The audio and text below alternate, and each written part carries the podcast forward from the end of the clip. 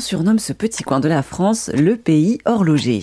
Depuis le XVIIe siècle, le département du Doubs est connu pour son savoir-faire dans l'horlogerie et autrefois, les paysans occupaient leur saison d'hiver à ce qu'on appelle le travail sur la fenêtre, c'est-à-dire qu'ils profitaient de la lumière du jour pour produire de minuscules pièces d'horlogerie. Et s'il y a bien une ville du Doubs liée à l'histoire de l'horlogerie, c'est bien Besançon qui, en 1880, produisait jusqu'à 90% des montres françaises. Jean-Marc Loiseau est un grand passionné de l'horlogerie à Besançon.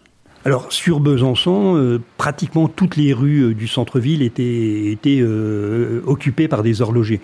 Mais pour information, en 1875, par exemple, rien que dans la rue Battant, on répertoriait 458 horlogers. Alors c'était pas vraiment des horlogers, c'était euh, c'était le, le, le, le, principe de l'établissage qui avait été mis en place par Mechevant.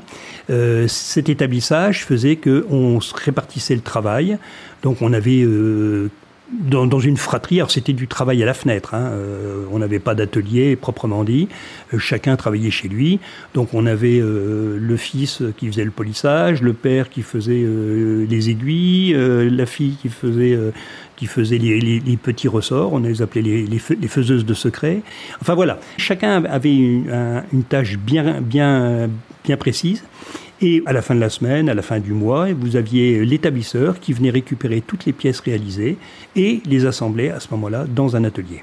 Mais alors, à l'époque, quand on se baladait et qu'on allait euh, se rendre à Besançon, est-ce qu'on passait un séjour un peu centré sur l'horlogerie? Quand euh, on venait à Besançon, alors je parle peut-être pas au, tout départ, mais à la fin du 19e siècle, on venait à Besançon euh, pour l'horlogerie, on venait pour acheter des montres, on venait aussi dans le Jura pour acheter des, horloges.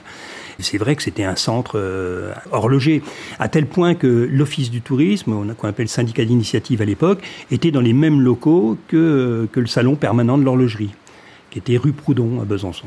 Merci à Jean-Marc Loiseau, un grand passionné d'horlogerie, pour cet entretien pour Airzen Radio.